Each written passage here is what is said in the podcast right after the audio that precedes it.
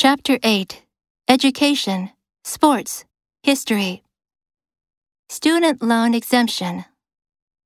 Student loan borrowers in the United States with total and permanent disability will have their debt discharged, the U.S. Department of Education, or DOED, has announced. The forgiveness will impact more than 230,000 borrowers. The debt relief applies to federal student loan borrowers with total and permanent disability, DOED explained. An example of borrowers who will be relieved by this action are veterans who took out federal student loans and have been deemed disabled by the U.S. Veterans Administration. Total and permanent disability exists if an individual can no longer work because of illness or injury. Of the 230,000, more than 41,000 will be refunded payments made during the COVID 19 pandemic.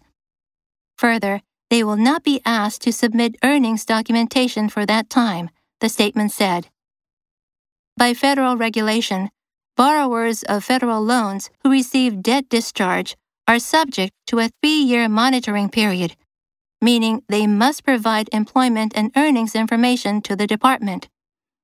But during the COVID 19 pandemic, DOED is waiving that employment and earnings requirement for the other 190,000 borrowers who remain in a monitoring period.